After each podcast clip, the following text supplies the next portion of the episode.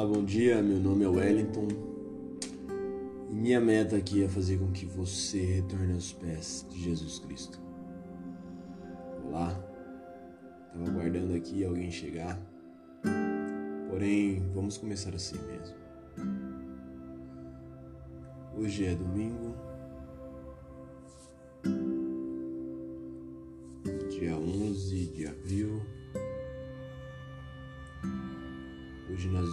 passando por um momento de isolamento, um momento de, de uma segurança sanitária, onde a gente deve sair de casa o mínimo possível por conta de uma de uma situação que a gente está passando. Eu gostaria de vir aqui falar para você que há alguém irmão, que chama de amigo. E essa pessoa, ela deu a vida por nós. Essa pessoa é Jesus Cristo. Um homem Deus, sagrado, santo. E eu vim aqui hoje para testificar sobre isso, ser testemunha dessa ocorrência Porém, eu não sou testemunho ocular, mas é pela fé que eu tenho esse testemunho. Esse testemunho ele é tão nítido para mim e para tantas outras pessoas, com certeza.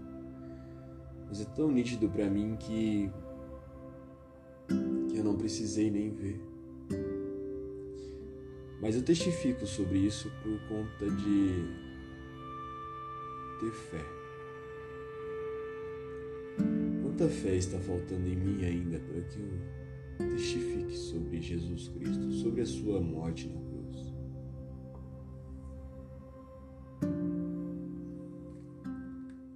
Porque ao passo que eu não acredito em Jesus Cristo, ao passo que eu não entendo que Jesus Cristo é o nosso Salvador e Criador e que Ele veio aqui na terra para nos salvar, para nos dar a vida. Isso é muito maravilhoso. Eu acredito que se a gente tiver uma fé do tamanho de um grão de mostarda, que é bem pequenininho, ou para a gente entender melhor, eu nunca nem vi um grão de mostarda. A gente tem mostarda plantada aqui, mas eu nunca nem vi grão de mostarda. Eu nem sei se existe grão de mostarda. Mas deve ser tão pequeno que ele brota sozinho. Eu nem vejo como quando ele brota. Ele se espalha como se fosse uma uma praga mesmo, né, na, na plantação, né, dizendo assim o o dizer da plantação, né? Como se fosse mesmo uma praga. E ele se espalha e brota tanto que a gente tem que arrancar os, as mostardas quando dá bastante. E é engraçado que eu nunca nem vi um grande mostarda, nem sei qual tamanho que é o grande mostarda, mas ele fala: se a gente tiver a fé do tamanho de um grão de uma mostarda, a gente vai mover montanhas. Olha só que incrível, né? Porque eu nunca nem vi Jesus Cristo assim na minha frente, como se fosse uma pessoa normal que a gente convive, nossa esposa, ou nossa, nossos filhos, ou uh, nossos parentes. Eu nunca vi. Mas eu tenho fé. Eu acredito que eu tenho fé. Eu acredito que eu tenho fé. E eu não precisei ver para crer. Mas é pela fé que a gente acredita que Jesus é nosso Salvador e que Ele estava pregado na cruz. E que Ele foi levantado no madeiro como levantaram a serpente no deserto. Que bastava só as pessoas olharem para a serpente no deserto para que sejam curadas. É necessário só a gente olhar. É necessário só a gente olhar. Para que a gente testifique do Senhor. necessário só a gente clamar a Ele e pedir para Ele: Senhor, apareça para mim. Eu quero te ver, eu quero saber da tua, tua face. Mas isso a gente não quer fazer. É tão difícil de se ajoelhar nos, nos desapegarmos das, das nossas, dos nossos orgulhos, nossas paixões terrenas e se apegar ao Senhor é tão difícil. Isso porque, porque nós somos assim? Por que nós somos tão duros em nos entregarmos e sermos humildes em, em ter fé, em ter a paixão essa paixão que nunca se apaga, é uma paixão que nunca se apaga, que nunca sai dos olhos das pessoas. É uma paixão fulminante, uma água viva, que se você beber dessa água viva, você nunca mais vai ter sede. Mas a água viva é Deus, é Jesus Cristo. É necessário que a gente beba dessa água. Porque do mesmo da mesma nascente, da mesma fonte, não brota água salgada e água. Ah, não, desculpa, não brota água amarga e água doce. Não tem como brotar água doce e água amarga da mesma fonte. E é o que aconteceu quando o povo estava saindo do deserto e, e clamou para Moisés para que tivessem água para beber, porque eles estavam com sede e a água que tinha ali naquela fonte era amarga. E Moisés mais uma vez foi clamar ao Senhor, foi falar com o Senhor para que para que ele desse água para eles beberem. E o Senhor fazia milagres não porque ele não porque tanto o povo precisava, mas para que aquele povo de cabeça dura entendesse que o Senhor era o Salvador, é Ele quem sustentava. Não adianta a gente andar no deserto, andar em qualquer lugar e não acreditar no Senhor. De que adianta tudo isso se a gente não acreditar no Senhor? Eu estava vendo agora que Deus é como se fosse a água de um rio caudaloso. Ou se Deus fosse a água de um rio caudaloso e que esse rio flui naturalmente. E que a gente quer colocar nossas forças no rio, mas a gente não consegue vencer as forças do rio. A gente tenta desviar o rio, mas o rio ele anda por outros lugares. A gente tenta se desviar do rio, mas o rio ele molha a gente. Não adianta fazer força para que o rio tome uma outra proporção, que o rio faça isso ou aquilo. O rio vai fluir sempre. E a gente precisa somente entrar no rio e deixar que ele leve a gente. Esse rio é da água viva, é água de Deus, é Deus que é o rio. E é interessante que muitas vezes a gente pensa em, em desistir, entregar as bets, em e não fazer mais aquilo que a gente está fazendo e, e sair fora e ficar de boa. Mas é necessário só a gente ficar de boa, na verdade. Olha só que loucura. É necessário só a gente ficar de boa, cara. Porque o fardo dele é leve, o jugo dele é suave. Se a gente andar com ele, cara, é só ficar de boa. É só ficar de boa. E aí a gente tenta fazer várias coisas, que eu tenho que sustentar meus filhos, eu tenho que fazer isso ou aquilo, eu tenho que pagar minhas contas, eu tenho que, sei lá, e quando a gente tem muito dinheiro, por exemplo, não é, não é o caso, mas quando tem muito dinheiro a gente fica, poxa vida, o que eu vou fazer com esse dinheiro todo? Como que eu vou fazer? Eu não sei, eu fico preocupado. Mas Cara, é só você ficar de boa. Eu quero dizer ficar de boa é entregar as coisas tudo para ele. Entrega tudo nas mãos dele. E tem uma passagem aqui que é muito engraçada, que eu gosto muito de usar, que é do jovem rico. Jovem rico. Deixa eu ver se eu acho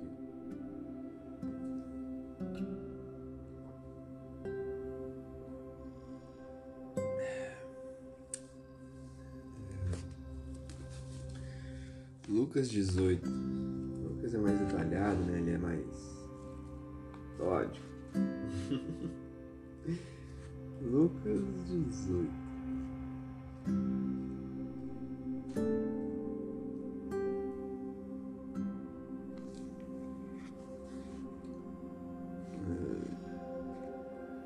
Moço rico. Essa minha Bíblia aqui é a nova tradução na linguagem de hoje. hoje. Certo líder judeu perguntou a Jesus: Bom mestre, o que devo fazer para conseguir a vida eterna? Jesus respondeu: Por que você me chama de bom? Só Deus é bom. E mais ninguém. Você conhece os mandamentos? Não cometas adultério, não, não mate, não roube, não dê falso testemunho contra ninguém, respeite seu pai e sua mãe. O homem respondeu: Desde criança eu tenho obedecido a todos esses mandamentos. Quando Jesus ouviu isso, disse: Falta mais uma coisa para você fazer. Venda tudo o que você tem e dê o dinheiro aos pobres, e assim você terá riqueza no céu. Depois venha e me siga. Quando o homem ouviu isso, ficou muito triste, pois era riquíssimo. Vendo a tristeza dele, Jesus disse: Como é difícil os ricos entrarem no reino dos céus. Reino de Deus. É mais difícil um rico entrar no reino de Deus do que um camelo passar no fundo de uma agulha. Os que ouviram isso perguntaram: Então quem é que pode se salvar? Jesus respondeu: O que é impossível para os seres humanos é possível para Deus. Aí Pedro disse: Veja, nós deixamos as nossas famílias e seguimos o Senhor. Jesus respondeu: Eu afirmo a vocês que isso é verdade. Nossa, até me dá arrepio essa palavra. Meu Deus. Que maravilhoso é.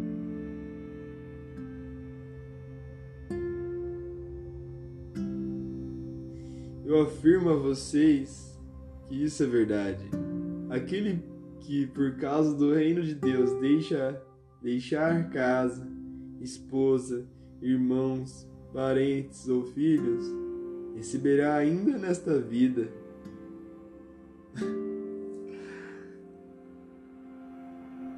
Olha só.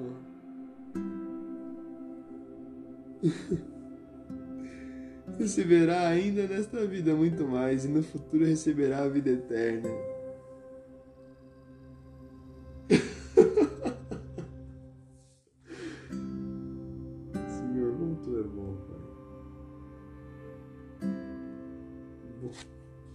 nós somos tão incrédulos. Nossa, você entendeu essa passagem? Olha o que se diz aqui. Que você vai receber muito mais nessa vida presente e vai receber a vida eterna. O que Jesus Cristo falou para ele? Isso tudo aí que você tem você não vai mudar o curso do rio. Isso tudo aí que você tem, você não vai mudar a vida, a tua vida. Não faz diferença. Muitos dizem que essa questão do fundo da agulha é uma passagem que tinha lá em Jerusalém, que Jerusalém era murada, era toda fortificada, né? E aí esse fundo de uma agulha era uma porta que existia lá né, buscando a exegese lá, bem a, o fundo da palavra. É, essa, esse fundo de uma agulha era, era uma porta que quando você chegava muito tarde em Jerusalém, as portas fechavam e você era obrigado a passar nessa portinha que era muito estreita e o camelo tinha que abaixar. E como o camelo ele é ele tem uma cabeça dura, ele não abaixa, ele é difícil de abaixar, você tem que, você tem que forçar ele a abaixar a cabeça. ele não, não conseguia passar muitas vezes, é muito difícil de fazer ele passar. Mas eu acredito que essa parte do, da, da, do fundo da agulha do camelo quer dizer que quanto mais rico a pessoa é, eu entendo assim, eu imagino assim, eu imagino, eu imagino assim, que quanto mais rico a pessoa é, mais difícil é, é ela acreditar em Deus. Porque ela tem tudo, tudo o que ela precisa de necessidade, ela é abundante no que ela necessita. Acredito que seja isso. Porque o que, você vai precisar de Deus se você já tem tudo? E quem precisa, por exemplo, eu vou dar o testemunho, eu vou dar o exemplo daquela mulher que veio e, e lavou os pés de Jesus Cristo com as próprias lágrimas, lembra? Ah, do fariseu, que ele foi comer na casa do fariseu. Já, já foi criticado por comer na casa do fariseu. Aí a mulher veio e, e dentro da casa lá veio aquela mulher e lavou os pés de Jesus Cristo com as suas lágrimas e enxugou os pés de Jesus Cristo com os próprios cabelos e ainda colocou um, um, uh, um perfume muito caro, né? Que era o guento, né? Que eles falam, unguento, né? Que é o óleo. Era um óleo, o perfume era um óleo e era muito caro, assim, era um negocinho que era extraordinário, sabe? Um preço extraordinário, assim. E ela jogou tudo nos pés de Jesus Cristo. E aí, assim, eles falaram, o fariseu, mesmo o fariseu falou assim, se ele soubesse quem que é essa mulher, essa pecadora, porque ela era muito pecadora. E aí Jesus Cristo mandou uma parábola para ele, dizendo que que havia dois, duas pessoas que que deviam para um senhor. Um devia 50 mil reais, por exemplo. O outro devia 100 reais.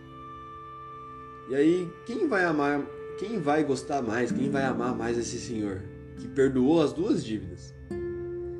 Aí, esse fariseu falou: Ah, aquele que devia 50 mil, né? Claro. Imagina se tá devendo 50 mil e a pessoa falar: Não, não deve mais nada pra mim. E assim é essa mulher, ele falou. E assim é essa mulher. Porque quem muito deve, quem muito peca, muito será, muito será, maior será o seu amor. E é por isso que ele falou: Eu vim chamar os pecadores. E por que, que isso eu linkei com a parte de ser pobre? Porque quanto mais menos você tem, mais você precisa do Senhor. Quanto mais você peca, mais você precisa do Senhor. E eu fico imaginando aquele povo da África que é tão fervoroso na fé. Os africanos acho que são os mais fervorosos da fé. A gente aqui, a gente ora assim para Deus, mas a gente acho que não acredita tanto quanto eles. O povo lá da África, eles são eles são fervorosos mesmo, eles são são crentes de verdade. São cristãos de verdade. Bom, eu não conheço nenhum africano, só vi história, só, só vi só vi em relatos, em livros, né? Eu gosto de ler Reinhard Bonk, que ele ele fala, ele ele pregou bastante tempo na África, ele morou muito tempo na África, um alemão vindo lá direto da da Alemanha Oriental. Ele pregou muito tempo na África e e diante disso aí, ele, ele falou que era muito fervor, era, era um outro ambiente lá. Aí, meu, ele, ele, ele pregando assim, ele falando, e tem vídeos no YouTube também dele. Nossa, como que, que o povo era tão, tão cheio da, da, do poder do Espírito Santo mesmo. E lá e, e era. Meu, era, era, era o poder do Espírito realmente acontecendo ali. E eu fico pensando, por que isso não acontece aqui? Ele veio pregar aqui também no Brasil. Ele pregava nos Estados Unidos. Ele pregava em muitos lugares. Mas por que, que isso não. Bom, eu não vejo isso nos vídeos, né? Não sei se aconteceu realmente. Mas por que, que isso não é assim aqui no Brasil? Por que, que não é assim aqui no Brasil? Eu imagino que seja porque o Brasil é um país que é cristão. Vamos assim dizer, né? É claro, um país laico, né? Que tem liberdade, claro. Mas se você for perguntar para a maioria das pessoas, elas vão falar: não, eu sou cristão, sou cristão, mas que denominação? Ah, eu sou evangélico, eu sou católico, eu sou protestante, eu sou isso, eu sou aquilo. Mas por que, que o Brasil ainda não, não é aquele país assim, nossa, né, que eu falei ontem no vídeo, né? A gente está esfriando muito. A gente está muito frio na, nas questões de. Ah, na fé mesmo. Na, no amar ao próximo. A gente está muito frio nessas coisas. A gente está muito frio em. nessa perseverança de. Poxa, eu, eu amo ao Senhor. E eu vou deixar que Ele cuide da minha vida. Então a gente está muito frio. E eu, eu acabo imaginando que a gente está como aqueles fariseus, sabe? Aquelas pessoas de, daquela época, de Israel, daquela época, que,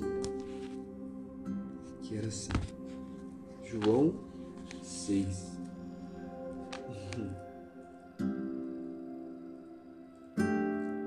Eu achei engraçado ontem a live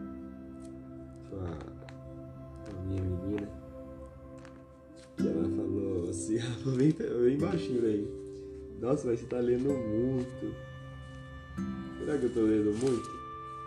Eu não sei. Eu queria que alguém, se alguém quisesse falar alguma coisa, se alguém quisesse responder. Mas eu gosto de procurar a fonte, sabe?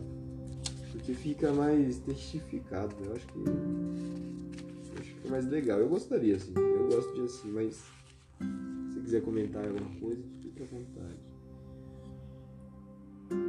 É, Jesus, o pão da vida. É, a multidão encontrou Jesus do lado oeste do lago. É, depois que Jesus foi multiplicou os pães, ele atravessou o rio. E eles encontraram ele do outro lado do lago e perguntaram a ele: Mestre, quando foi que o senhor chegou aqui? Jesus respondeu: Eu afirmo a vocês que isto é verdade. Vocês estão me procurando porque comeram os pães e ficaram satisfeitos, e não porque entenderam os meus milagres. Olha só, não dá para imaginar que a gente nem acredita hoje que existem milagres, né? A gente tá tão assim cético na palavra, tão cético na vida, na verdade, tão realista, né? A gente tem uma visão tão realista que a gente não acredita na, na, nos milagres, né? Que existem milagres. E então, isso que eu tô falando. Na África aconteciam as coisas assim. Eu sei lá, eu vi nos vídeos. E a gente fica cético, né? Eu, será que é verdade? Será que é isso? E eu só penso assim, cara, deixa o rio. Deixa o rio fluir. Se o rio tá fluindo lá, deixa o rio fluir lá. Né? Que seja uma. Que pingue aqui, pelo menos, que dê uma. Que pingue aqui na minha cabeça, pelo menos, esse rio da vida. Se o rio tá fluindo lá, deixa fluir, cara. Eu não vou entrar nessa questão se é verdade ou não. Eu, eu sei lá, não, sou muito assim de entrar nessas discussões em. Ah, mas será que é verdade? Será que é isso ou aquilo? Cara, deixa fluir. Se pingar aqui em mim, nossa, oh, maravilha, cara, maravilha. É bom pingar em mim, entendeu? Se o rio tá fluindo lá, que seja uma gota em mim, já tá ótimo. Você entende? Que tipo, às vezes não tá fluindo. Mas não flui porque as pessoas não deixam fluir. Entendeu? Elas querem desviar o rio, desviar do rio. É igual Jesus, quando estava na terra lá dele, lá em, é, em Belém, lá em. É, lá onde na Galileia,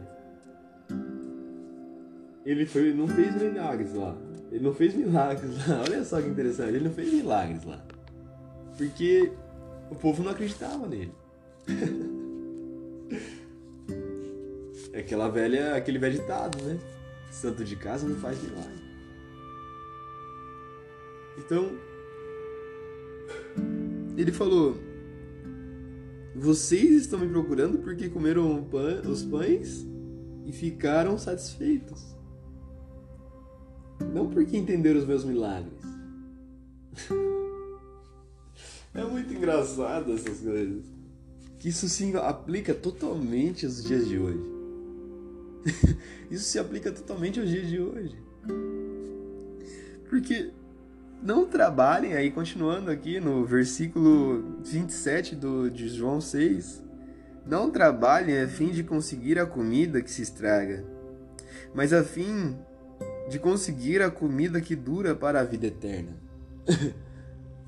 Tem total, total congruência com o jovem rico, tem total congruência com o que a gente está falando aqui, que o mundo está se esfriando quanto mais agora com, essa, com esse isolamento, tá muito frio. Tá tudo muito frio, entendeu? Tá tudo muito frio. Já tava antes, já tava antes, já tava indo para um lado temeroso assim. A gente tá muito frio, muito esfriado. A minha avó mesmo fala que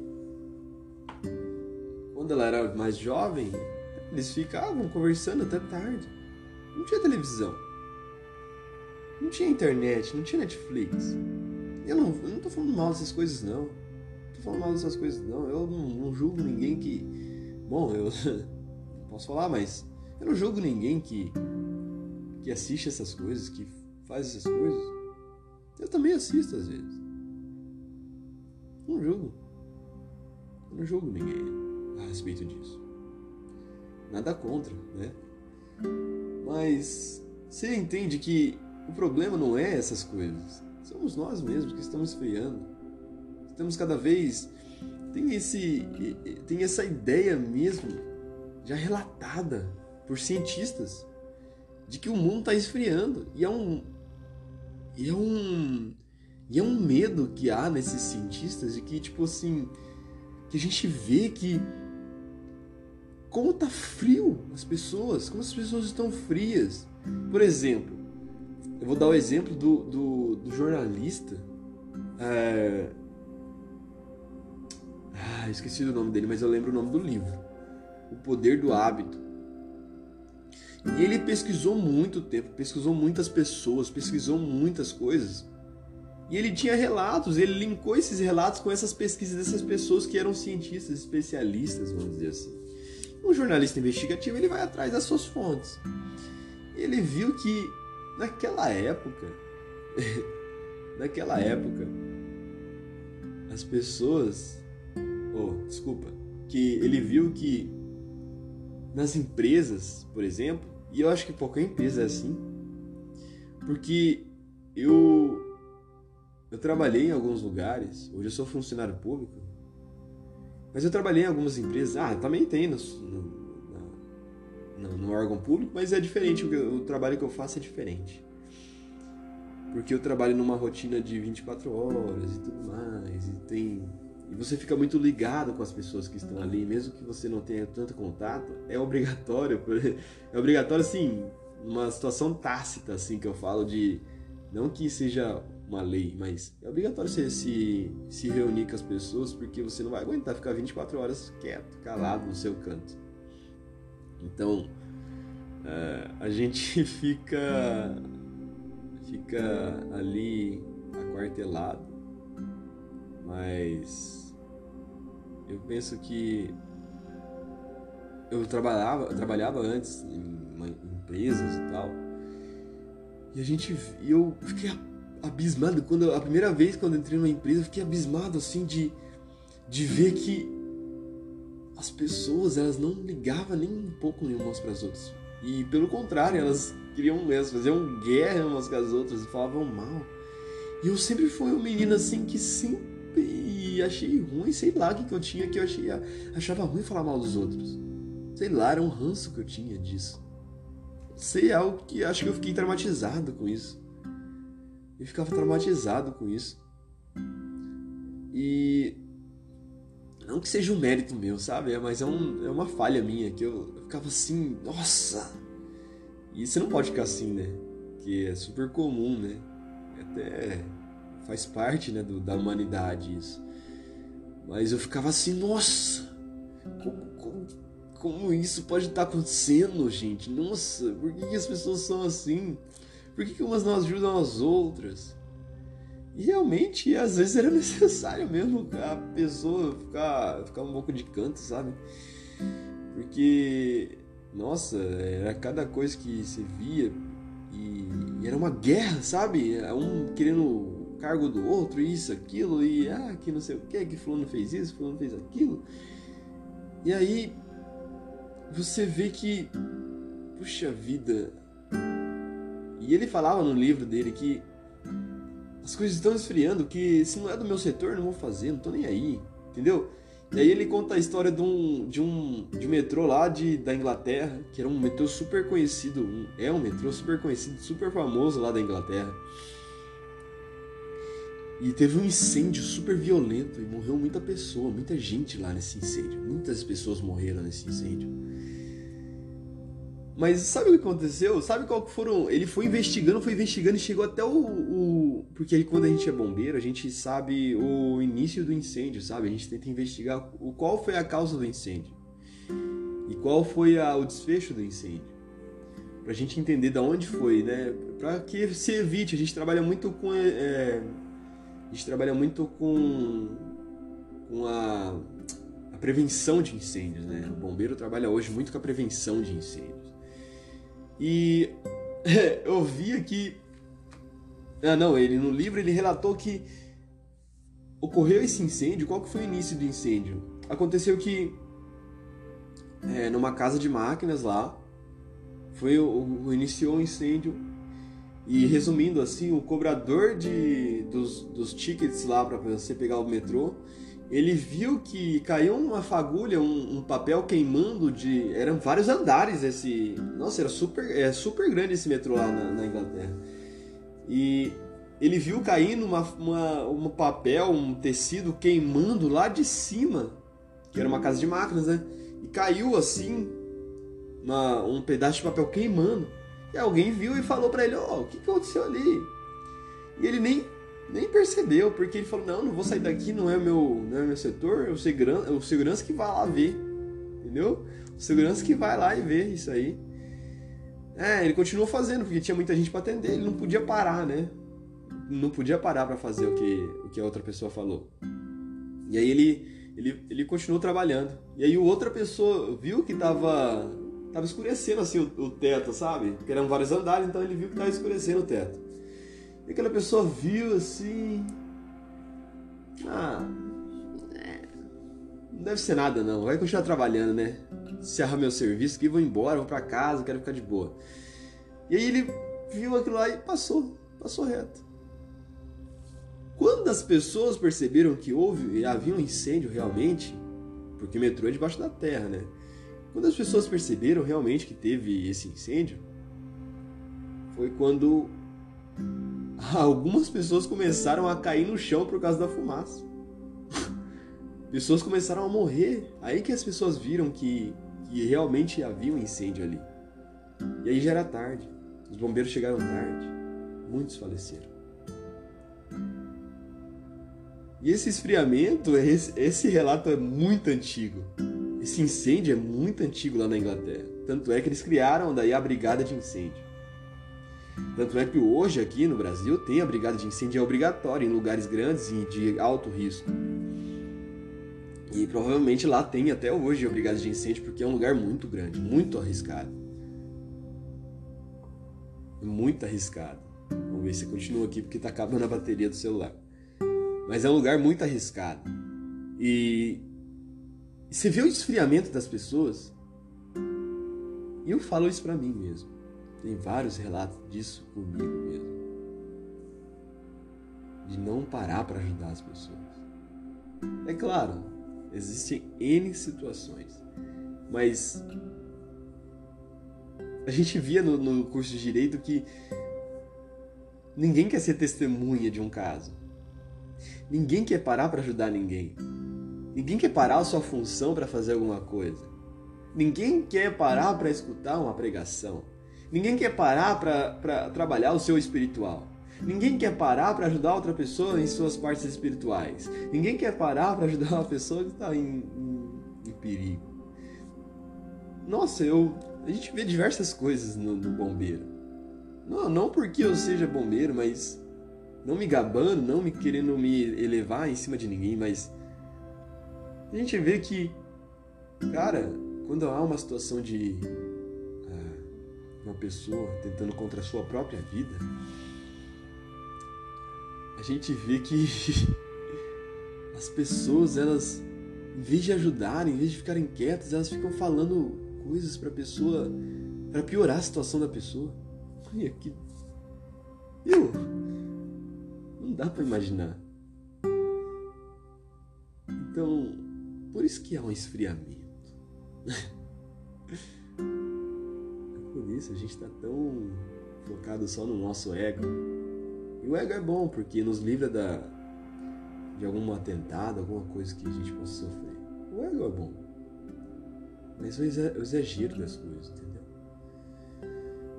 E, e isso eu, eu venho martelando sobre isso. Que é a família. A família é algo assim importante. Não sei se é a solução, mas é algo muito importante para curar. É para curar isso realmente, para curar. A gente se familiarizar com Deus. Porque a família de Deus somos nós. Nós somos a esposa de Deus. Somos a esposa de Jesus Cristo. Jesus Cristo é a nossa cabeça. A gente só tem que deixar fluir. Só deixa ele comandar. Deixa que fica de boa. Porque ele vai conduzir a gente. Quando você é o cabeça da sua casa, você é um pai de família, vamos dizer,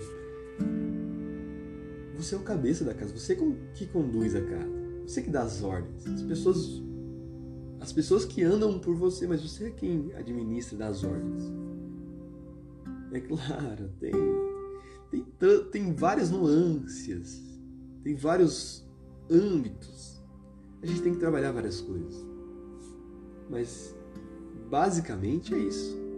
É claro que o marido não vai, ah, não, que a gente vai assim, tem que ser assim, isso aqui. Não, não é assim também, né? A gente tem várias nuances. Mas se a gente parar para pensar realmente, Jesus é o cabeça. Nós somos a sua esposa, nós somos o corpo, a igreja, o corpo. O que é a igreja? É o corpo. é o corpo de Cristo. E é isso. Nós somos a igreja, nós somos o corpo de Cristo. E deixa fluir, deixa esse rio fluir. Deixa esse rio te levar. Tá ok? Muito obrigado por este momento. Vou fazer uma oração aqui agora. Pra, espero que quem assistir que, que ela entenda essa, essa, essa ideia que eu passei aqui. E eu tô postando, eu vou postar agora em podcast também, de volta ao princípio, lá no, no Spotify. Me siga nas redes sociais. Uh, se você quiser falar comigo pessoalmente, pode vir falar. Eu estou aqui à disposição. Eu faço. Uh, eu sou coach e faço sessão, sessão uma, eu posso fazer uma sessão com você gratuitamente. Então, só venha. Venha, fale comigo, fique à vontade. Eu não vou, eu não vou negar uma, uma ajuda. Então, é, venha falar comigo, venha falar comigo o que eu puder fazer para te ajudar. Eu vou eu vou me esforçar. E espero que tenha te ajudado. Essa é a intenção aqui. Né? Não quero. É claro, um dia eu quero trabalhar com isso, mas a real intenção é chegar aos pés de Jesus, sabe? A real intenção é, é chegar aos pés de Jesus Cristo. E espero que isso não seja à toa. E que eu acredito que não vai ser. Mas é isso aí. Fica mais pra próxima aí. Meio-dia e 15 eu tô de volta. Uh, lá pelas 7 horas também. Eu tô definindo realmente um horário bom. Porque a gente também tem, tem que cuidar das coisas de casa aqui, mas meio-dia e 15 e 7 horas eu estou de volta, se Deus quiser. E vamos lá, vamos fazer uma oração. Senhor Pai amado que está na altura dos céus, nós Te agradecemos, Senhor, por este momento, Pai. Te agradecemos pelas palavras, pelos ensinamentos, Senhor. Tu és grande, poderoso e onipotente. O Senhor nos dá sabedoria, Pai. E o Senhor nos dá verdadeira sabedoria. Oh, Pai, que não seja para nossa grandeza, Senhor, nem para nossa glória, Pai, mas que seja para a tua glória todas essas coisas, Senhor. Por favor, Senhor, nos perdoe, tem misericórdia de nós, Senhor, dos nossos erros, Senhor. Limpa este mundo, Pai, com as tuas com a tua água viva, com o teu rio caudaloso, Senhor, para que o Senhor nos purifique, Pai. Para que tenhamos contato direto com o Senhor, Pai para que angariemos o, a vida eterna, Senhor, para que entreguemos todo o nosso coração, tudo que nós temos ao Teu, ao Senhor, Pai, que coloquemos o nosso coração nos reinos, no reino dos céus, Senhor. Pai, Tu és grande e poderoso. Esteja conosco, Pai, nesse dia e sempre, Senhor. Não nos deixe de Te abandonar, Pai. E é isso que uh, nós deixamos humildemente em nome de Jesus Cristo. Amém. Um grande abraço para você. Fique em paz. Vá em paz. Fique com Deus. Um grande abraço. Tchau, tchau.